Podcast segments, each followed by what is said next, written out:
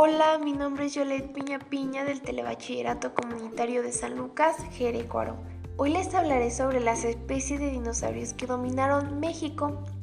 Y es que a quién no le gustaría conocer cuáles de estos animales estuvieron presentes en nuestras tierras. Bueno, lo interesante es que el clima cálido y húmedo favoreció una gran diversidad de dinosaurios en el territorio que hoy es México.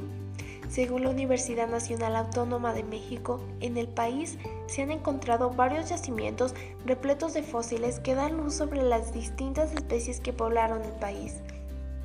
A partir de los descubrimientos en Coahuila, México estado en el ojo del mundo como una tierra repleta de evidencia de los animales que en el pasado dominaron el mundo. Estas son algunas de las especies que caminaron sobre el país. Voy a mencionar algunos de estos dinosaurios y sus características para entender mucho mejor. El primero es el Cintarsus.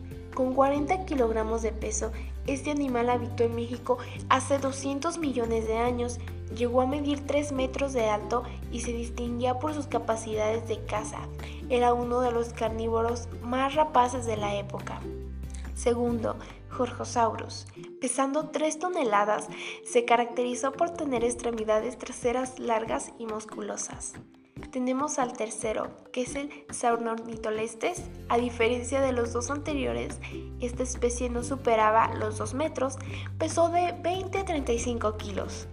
El cuarto, que es el Critosaurus, vivió hace 70 millones de años. Se conoce comúnmente como dinosaurio pico de pato por la forma anatómica de su hocico. Tenemos al 5 que es Alamosaurus.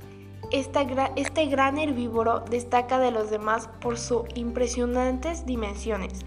Alcanzó los 21 metros de longitud pesando más de 30 toneladas. ¡Wow!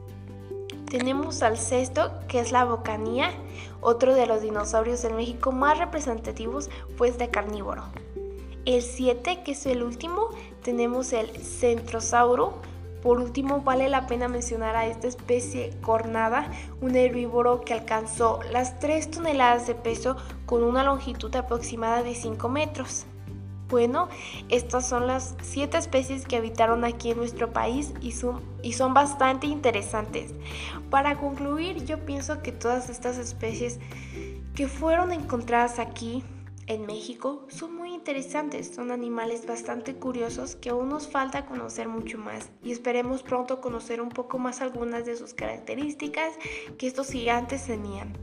Bueno, muchas gracias por su atención. Les invito a seguirme en mi podcast y hasta pronto. Yo soy Yolet Piña Piña y nos vemos en otro episodio.